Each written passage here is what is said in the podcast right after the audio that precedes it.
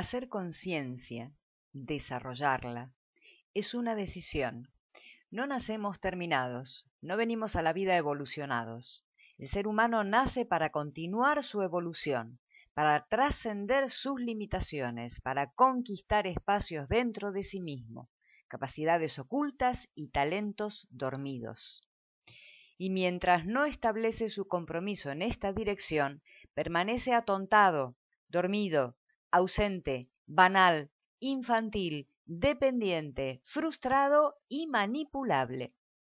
Se sitúa en la posición de observador respecto de la vida, de los éxitos, las luchas y los fracasos de los demás, y ajeno a su propio camino, dejando que el tiempo pase, que las cosas pasen, lejos de su sí mismo.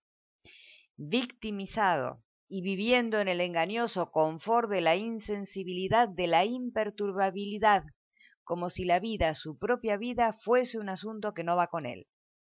Las vacas pastan y mugen, corren y caminan, dan terneros y dan leche, y si las dejamos en paz, hasta son felices. Los seres humanos nacemos con la capacidad de desarrollar nuestra conciencia, y que esa tarea se nos pase inadvertida nos condena a una vida de subsistencia animal básica, cosa que no está mal para el resto de los animales, pero es inmensamente triste cuando se trata de la vida humana.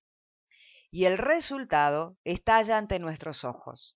Se nos muestra cada día en el fracaso de los vínculos personales, profesionales y sociales.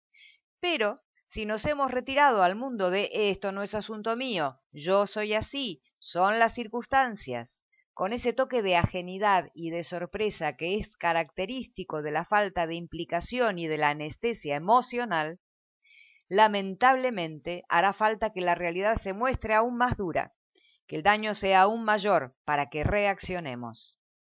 Abramos los ojos y empecemos a hacer nuestro trabajo, ese que provoca sudores y que a fuerza de dar vuelta la piel nos convierte en seres comprometidos con nuestra propia vida y con la capacidad de desarrollar una interacción creativa, constructiva, sensible, empática y transformadora con todo lo que nos rodea.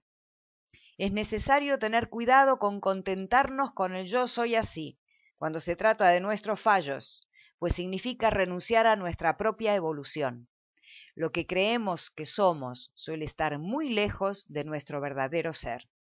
Si nos contentamos en nuestros fallos y en nuestra precariedad, es el entorno el que va a tener que vérselas con ellos, lo cual no es nada justo cuando sucede por causa de nuestra indiferencia. Si tu conciencia está dormida, despierta. La vida es ahora. Es tu responsabilidad y la de nadie más asumir el lujo y el compromiso de vivir a conciencia.